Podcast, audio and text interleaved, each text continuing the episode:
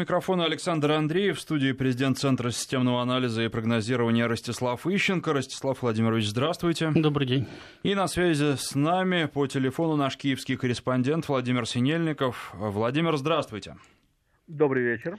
Начинаем со Дня независимости, который отмечает сегодня Украина. И по случаю 26-й годовщины независимости на Крещатике прошел парад. Впервые в нем приняли участие военные из стран НАТО и не только из них. Владимир, расскажите, пожалуйста, подробности.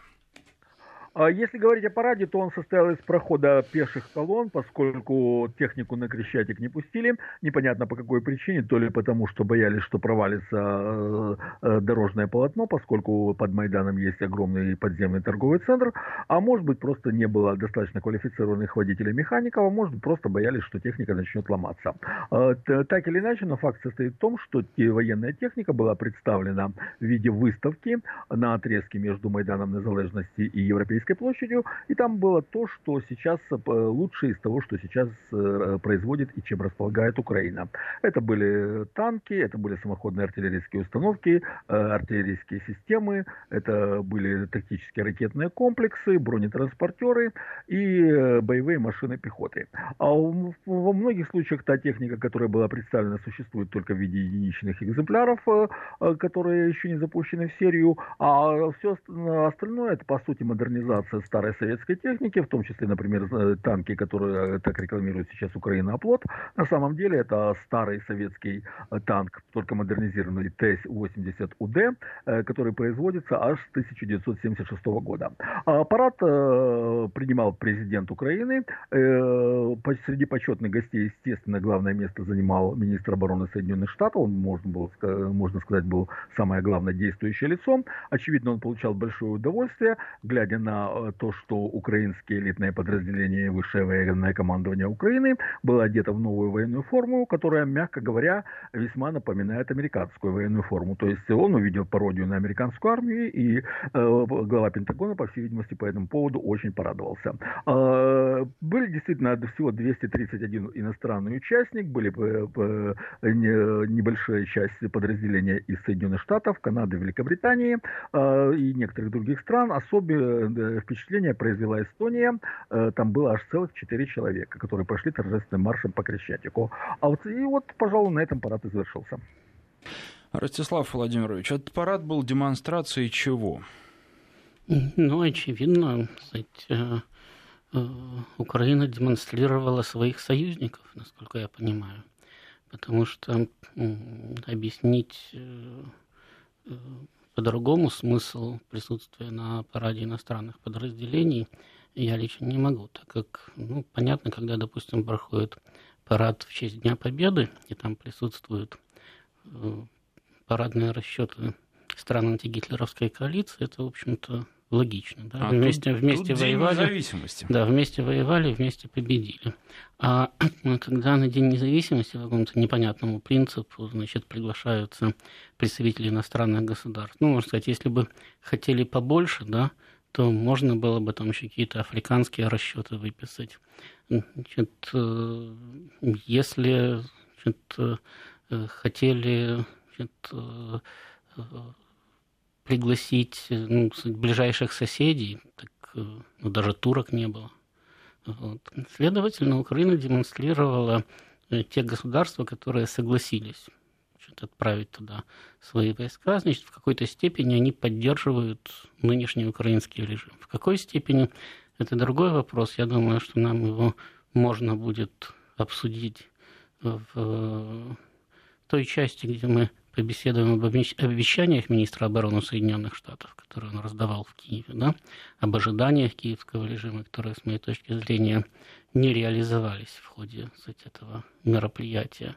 Вот. Ну, а так, э, в принципе, там-то ничего особо нового не произошло. То есть э, то, что Прибалтика активно поддерживает Украину до сих пор – это всем известно. То, что Польша, несмотря ну, на противоречия... Прибалтика такое ощущение, что поддерживает Украину вообще практически всеми имеющимися солдатами. Все на параде и были из тех, что есть. Ну, все не все, их, конечно, там немножко больше.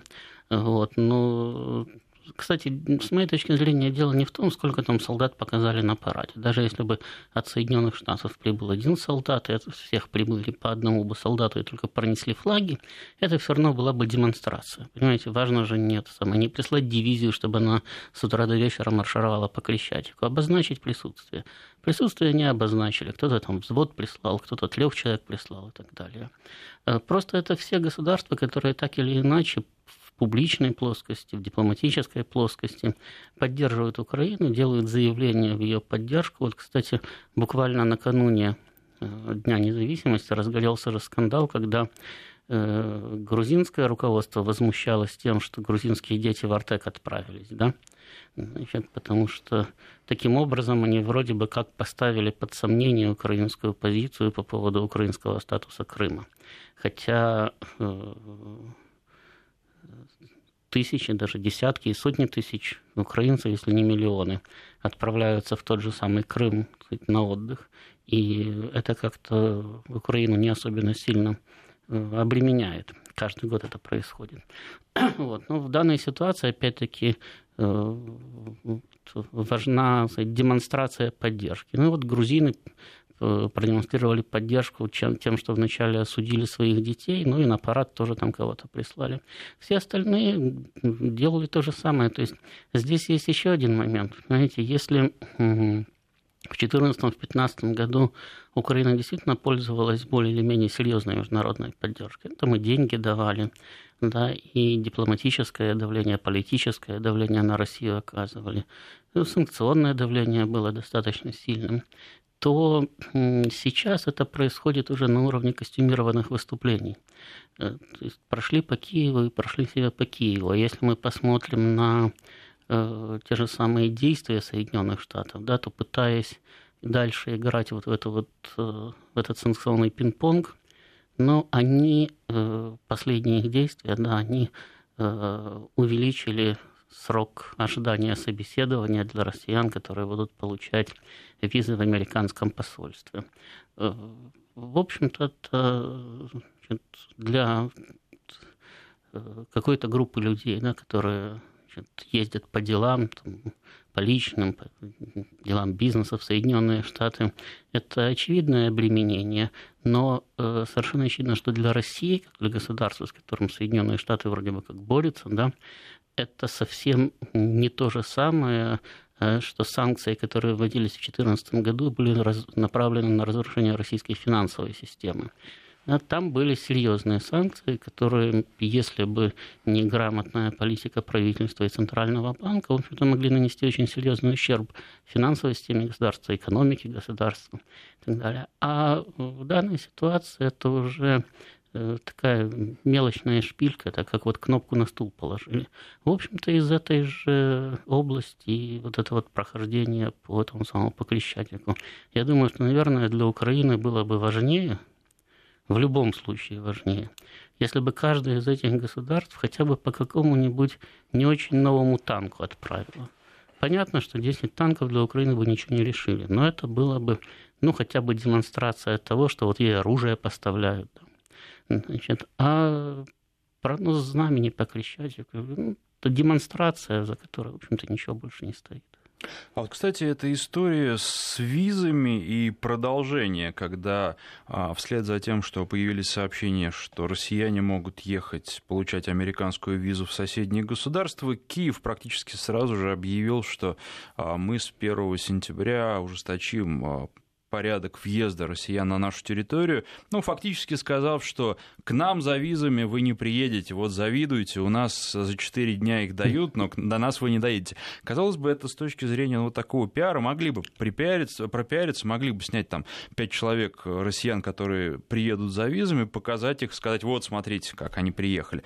Даже этого не ну, сделали. Ну, честно Просто говоря, честно говоря по-моему, за, за 4 дня визы, по-моему, оформляют только в Китае американцы. По-моему, всех остальных все-таки дольше. В ну, Киеве тоже. Была от, э, со стороны ну, Киева такая да, информация. Ну, неважно, понимаете, я бы это, эти два момента бы не связывал, потому что об ограничении въезда Киев тоже говорит давно и, в общем-то, пытается найти какой-то способ, значит, чтобы добиться в этом отношении своих целей и сильно не пострадать. Пока ничего не получается. Поэтому разговоры же о визовом режиме ведутся с 2014 года. Разговоры о въезде по предварительному уведомлению и по биометрическим паспортам ведутся уже, слава богу, три месяца. Они начали, начались еще до того, как э, Киев получил безвизовый въезд в Европейский Союз. Э, еще где-то за месяц, за два до этого уже появилась там в недрах МИДа, МИДа светлая идея, и они начали забрасывать информационное пространство мысли о том, что вот когда мы начнем ездить по, био, э, по биометрическим паспортам в Европейский Союз, мы тоже потребуем, чтобы россияне нам тоже ездили только по биометрическим паспортам там, и так далее. То есть это э, два события, которые совпадают по времени, но э, я бы не связывал бы их технически, да. Хотя, кстати, идея у вас хорошая. Можете послать письмо в администрацию президента Порошенко, может, они возьмут консультантом там, или советником, потому что действительно, а чего не это самое, не снять там, очереди с 5-6 россиян, которые приехали на Украину получать американские визы в пропагандистском плане была бы очень выигрышная. Ну, такое ощущение, что важнее шпильку вставить, чем э, даже каким-то образом. Ну и потом, наверное, ресурсов даже на то, чтобы ну, послать камеру самое, к американскому эти посольству. Вот, нет. Эти визовые вот эти вот взаимоотношения с Соединенными Штатами, они же тоже показывают сейчас определенную ограниченность американского инструментария. Вот э, сделали они гадость, да, выслали под Новый год российских дипломатов. Э, не сумел Трамп переиграть Конгресс, значит, стало понятно, что это надолго. Эта история, что отката у Соединенных Штатов даже в этом отношении не будет. Значит, получили э, не просто зеркальную, а суперзеркальную реакцию, когда их попросили значит, уравновесить состав посольств. Значит, дальше, ну что они могли сделать? Выслать еще российских дипломатов. Значит, но опять же уехали бы американские вообще разорвать дипломатические отношения. Ну, это им самим невыгодно. Да? Э, но в то же время у них не хватило как-то вот этого вот, э, разума, да, не хватило достоинства оставить вот этот момент вообще без ответа, без какого-то. Потому что, ну, ясно, всегда так бывает. Там, выслали трех оттуда, трех отсюда. Там, 50 оттуда, 50 отсюда. Здесь, в общем-то, кстати, вопрос о том, что посольства должны ну, по своему штату соответствовать друг другу, поднимался тоже и за год, и за два, и за пять лет до э, вот этой вот высылки. Значит, э, в конечном итоге решили, ну вот хоть как-то, ну ответить, да. Хотя сам по себе ответ это больше демонстрация чем, мы все-таки что-то сказали. Нам выглянули из-за угла и сказали сам дурак, чем э, э, какое-то серьезное действие.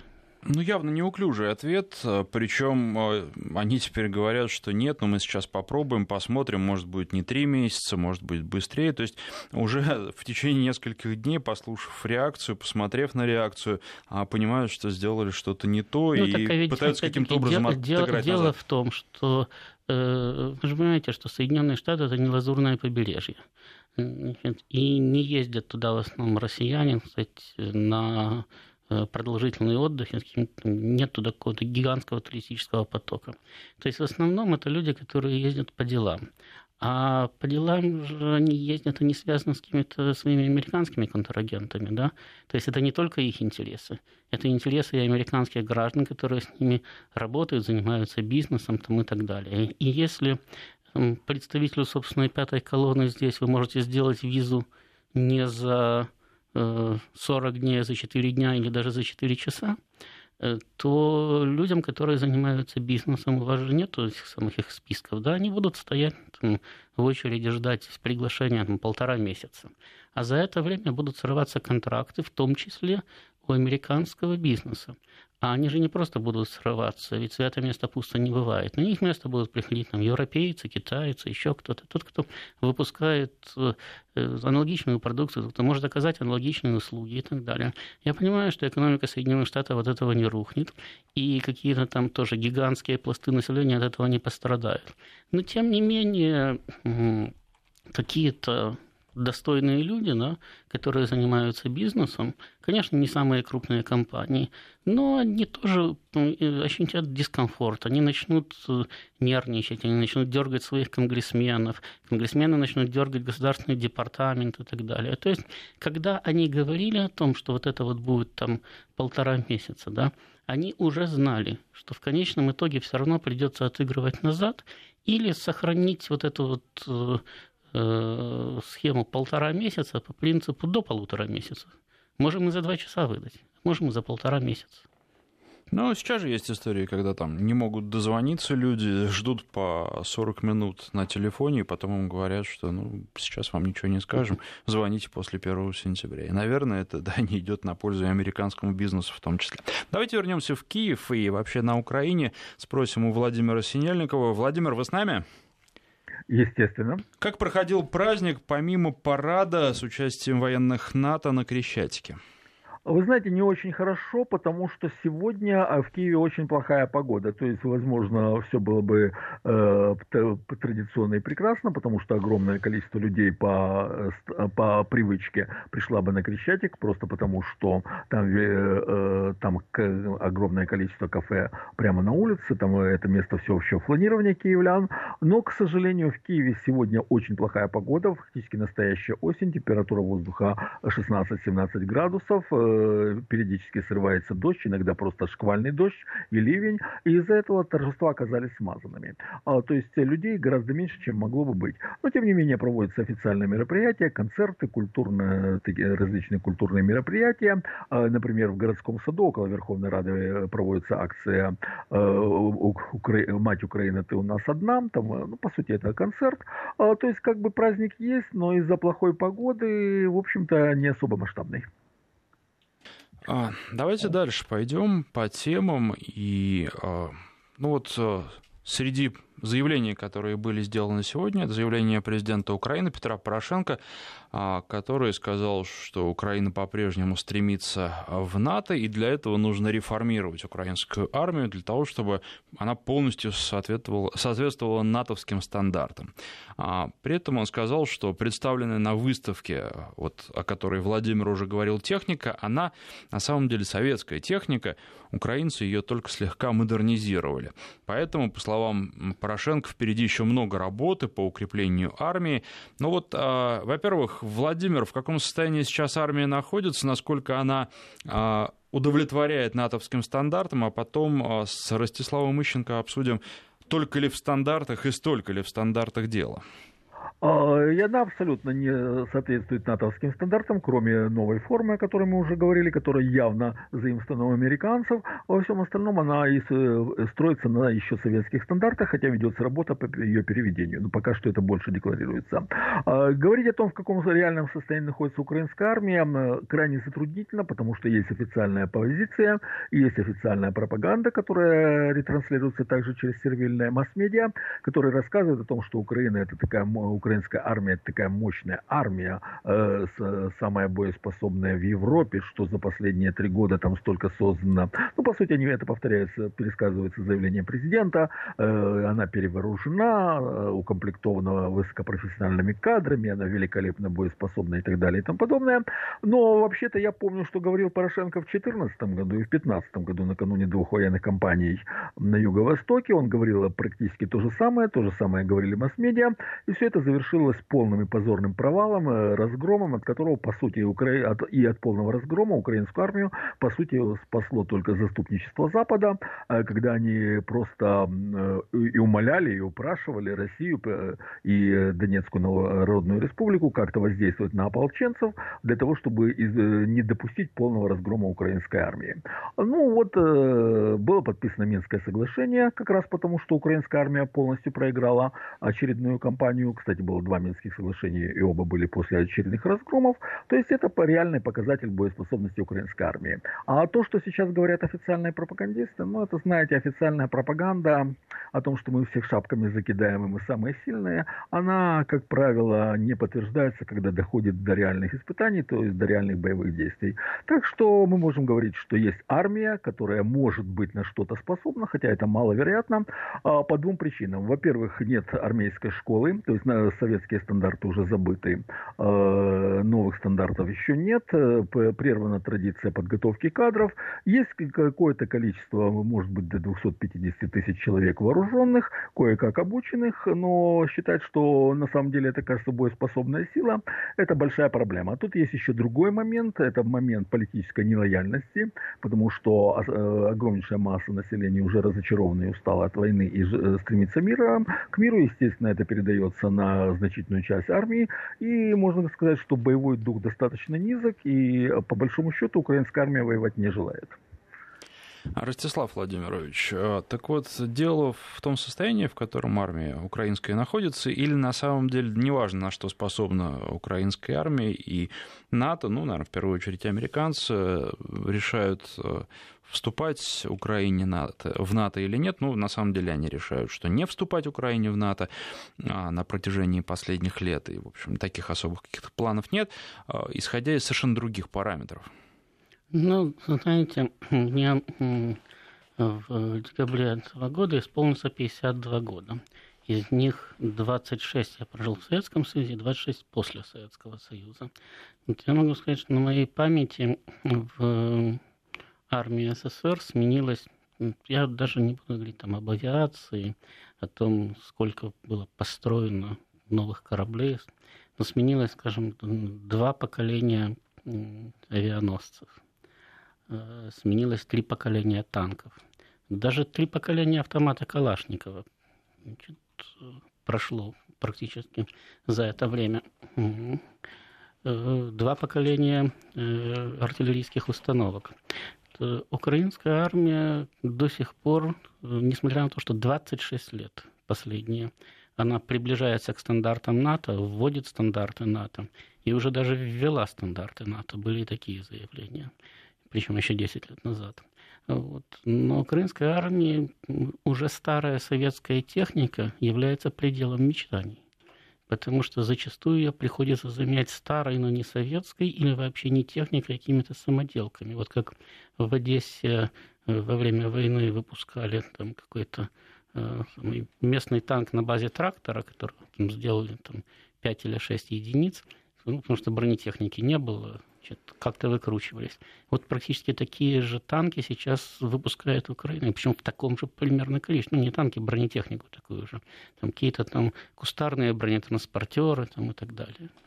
Президент Центра системного анализа и прогнозирования Ростислав Ищенко. По телефону на связи наш киевский корреспондент Владимир Синельников. Сейчас прерываемся на новости, после них продолжим. В студии президент Центра системного анализа и прогнозирования Ростислав Ищенко. На связи по телефону наш киевский корреспондент Владимир Синельников. У микрофона Александр Андреев. Продолжаем говорить о событиях на Украине. И... Так, так вот, э, Еще... я просто, да, закончу мысль, потому что я не случайно э, сравнил ситуацию сейчас на Украине с ситуации с армией в Советском Союзе. Когда Советский Союз был организован в 1922 году, его промышленность не выпускала практически ничего, кроме легкого стрелкового оружия.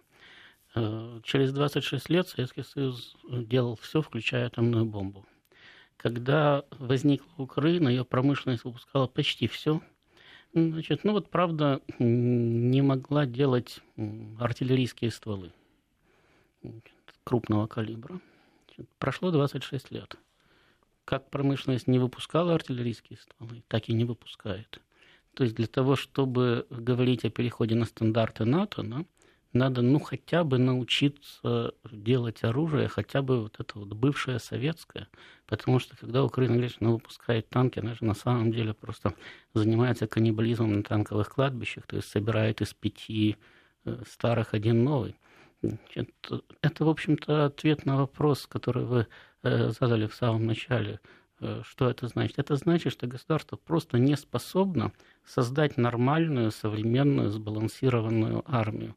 Государство не выпускает авиационную технику, государство не выпускает э, артиллерийские стволы, государство практически не выпускает корабли для своего флота. В такой ситуации говорить не, даже не о переходе на какие-то стандарты, говорить о создании нормальной армии, хотя бы на уровне какой-нибудь средней паршивости латиноамериканской или африканской страны не приходится. Потому что их купить не могут, да, не только не выпускают, да, но и... сам, сам не выпускаешь, а купить не за что.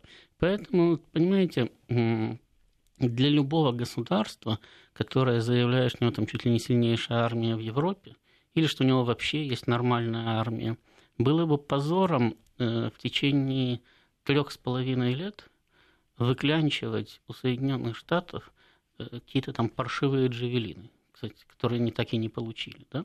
Значит, ну, по большому счету, это противотанковая ракета, да, современная, да, достаточно эффективная. Там. Ну и старыми воюют, ничего. Да? Значит, ну, вот это вот показатель того, на какие стандарты вообще-то можно переходить. А дальше, по поводу оружия. Вот э, очень хорошо, логично мы продолжаем. Э, министр обороны США Джеймса Мэттиса э, чествовали в Киеве, а Мэтис сам заявил в Вашингтоне, что рассматривается вопрос предоставления Украине летального оружия. А если говорить об оборонительном летальном оружии, мы рассматриваем этот вопрос, сказал а, глава Пентагона в Киеве после переговоров с Порошенко. Владимир, расскажите, какая-то конкретика была еще? Вернее, вообще была какая-то конкретика? О каком оружии может идти речь? А, какое, сколько, когда?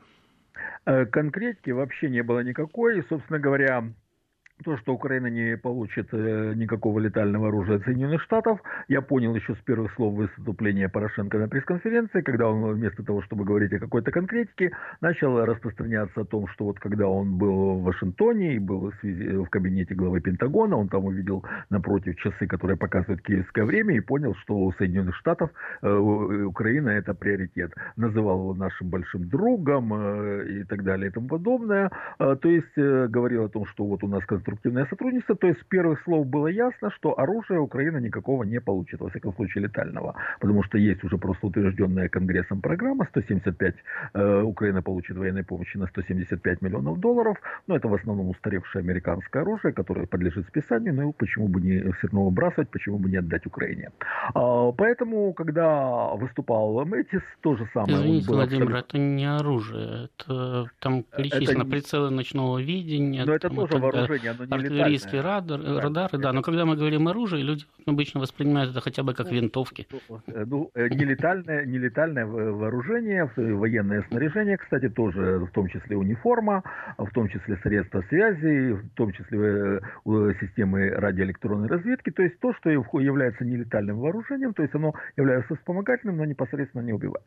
А так вот, э, когда начал выступать Мэтис, он был точно так же абсолютно неконкретен, уходил от прямых оценок, и вот это его заявление, что мы рассматриваем вопрос о предоставлении Украине оборонительного летального оружия, ну это, знаете, вот э, кто-то подойдет к человеку и скажет, продай мне твою квартиру за 10 копеек. Ну вот скажет, ну я рассмотрю этот вопрос, зайдите как-то там через месяц, через год, через 10 лет, я вам дам ответ. Вот это, пример, это просто был жест вежливости. То есть это было все абсолютно не конкретно, не, э, ясно, что Киев не получит никакого оружия, во всяком случае, в ближайшее время. И надо сказать, что Порошенко выглядел мягко говоря, весьма нерадостным во время этой пресс-конференции, потому что прекрасно понимал, э, что визит э, главы Пентагона для Киева является абсолютно провальным. Правда, он, естественно, сказал, что он очень доволен ходом переговоров, но я как бы с трудом себе представляю ситуацию, когда Порошенко скажет, а я недоволен вот, э, главой Пентагона. Но это в принципе невозможно. У него в данном случае не было другого выбора. Студия? А, что означают эти заявления? Действительно, вот как Владимир сказал, что это просто ну, некий жест вежливости и обещания, которые никогда не будут выполнены, или за этим что-то большее стоит? Ну, я бы тут не согласился. Я думаю, что это не жест вежливости, это как раз э, откровенное хамство со стороны американцев и демонстрация того, что они вообще не собираются никак поддерживать действующий режим. Потому что давайте рассмотрим события в ретроспективе. Значит, действительно происходит в Соединенных Штатах заявление Пентагона о том, что он считает нужным Пентагон, э, поставлять на Украину летальное вооружение, поставить на Украину. Значит, э, и что он будет настаивать перед президентом о санкционировании таких поставок. На Украине это слышат. И совершенно тоже отчетливо делают ряд заявлений о том, что они ожидают, что во время визита министра обороны Соединенных Штатов этот вопрос будет каким-то образом кстати, утрясен. Ну, то есть, что он приедет и скажет, вот поставки уже вот сейчас начнутся. Он приезжает, понятно, что он приезжает без ничего, без никаких решений, были бы решения, мы бы об этом уже знали, и, естественно, ему там задают вопрос, ну, как с подставками. Если бы он действительно хотел бы сделать жест вежливости, он бы сказал бы, ну, вы знаете, этот вопрос практически уже решен, сейчас нам надо просто пройти определенные технические процедуры, определить, когда, сколько, какие конкретно. Ну, это займет какое-то время, но потом, потом, потом все будет. Тогда это был бы жест вежливости. А он приезжает, у него спрашивают, как там с оружием. Он говорит, да, оружие. Какое оружие? А, ну я вас услышал, я приеду домой, мы это дело обсудим. То есть фактически он своим заявлением в Киеве в значительной степени дезавуировал свое заявление в Вашингтоне, потому что заявление Пентагона, которое делалось в Вашингтоне два месяца тому назад, оно было по своему формату и по своему, значительно жестче, и оно было более благоприятным для Украины. Там совершенно четко выставлялась рамка. Все уже решено, осталось только убедить президента. И вот сейчас Трамп подпишет, и все в порядке. Пентагон, Государственный департамент, э, Конгресс все едины в понимании того, что надо предоставить э, Украине сказать, летальное вооружение. Теперь, находясь в Киеве, он совершенно определенно отыгрывает назад, говорит, ну, приеду, будем там обсуждать, вообще вопрос сложный. А, следующая новость. Президент Украины наградил Орденом Свободы бывшего вице-президента США Джозефа Байдена, а, бывшего президента Франции Франсуа Оланда и бывшего президента Германии Яхима Гаука. Владимир, расскажите подробности, что это за орден и когда а, перечисленные деятели политические получат награды? А получат они тогда, когда захотят, потому что, в принципе, для них в основном это будет неожиданностью, как бы это предварительно не проговаривалось. И вопрос в том, а захотят ли они получить этот орден. А, предполагается, что это орден, э, это нечто вроде ордена дружбы народов, если проводить аналогии. Он э, вручается за заслуги в развитии дружеских отношений между государствами на уровне, э, но на государственном уровне дружбы народов, насколько я знаю, там награждаются люди, которые внесли общественный частный вклад, а они государственные деятели, но в данном случае он, ну, до, ему достаивают государственных деятелей. Так вот, э, э, я не знаю, захотят ли они вообще получать этот орден, потому что Киев сейчас настолько дискредитирован, что получать награды от Порошенко и становиться с ним рядом на одну доску, ну, уважающий себя политик очень сильно подумает. Но вот представьте себе, что Пиночет э, вручил бы, э, наградил бы орденом президента Соединенных Штатов. Вот как вы думаете, какая была бы реакция со стороны тогдашнего президента Соединенных Штатов? Или Самоса, или Трухилья? Вот сказали, вот у нас такой большой друг, Соединенные Штаты, у нас такие хорошие отношения, они нам помогают, и мы им за это вручаем на высшую награду нашей страны. Я думаю, что это, что тогдашние президенты Соединенных Штатов не взяли бы этот орден, еще бы через своих послов разъяснили всю глубину идиотизма такой инициативы э, тем, кто ее сделал. Потому что Порошенко фигура скомпрометирована, а Украина как государство, э, вернее, нынешняя, нынешняя власть абсолютно скомпрометированы массовыми систематическими нарушениями прав человека, тотальным беззаконием, дичайшей коррупцией. И сейчас получать какие-то награды от Порошенко, это значит компрометировать себя. Так что...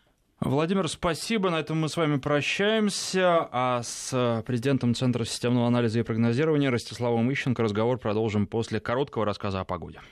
Президент Центра системного анализа и прогнозирования Ростислав Ищенко. Вот что касается награды за весомый личный вклад в укрепление международного авторитета украинского государства, популяризацию ее исторического наследия и современных достижений, вручается тот э, орден свободы, который получили или получат, или не получат, не будут забирать вице-президент США, бывший президент Франции и бывший президент Германии. Ну, а, понимаете, у нас вообще-то на постсоветском пространстве у многих государств есть общая беда, это эклектичность наградных систем. Потому что, ну, вот, например, если мы возьмем наградную систему России, у нас существует четыре ордена, которые вручаются, в принципе, за одно и то же. Орден мужества, э, Герой России, орден Святого Георгия и знак ордена Святого Георгия, все они вручаются, в общем-то, за личное мужество на поле боя. Там, э, значит, э, скажем, орден за заслуги перед Отечеством первой степени в свое время был высшим орденом, потом стал орден Андрея Первозванного высшим орденом, тоже не совсем понятно соотношение, что за что вручается там и так далее. Значит, в свое время при создании украинская наградная система была более стройной, просто потому что она создавалась с нуля на пустом месте.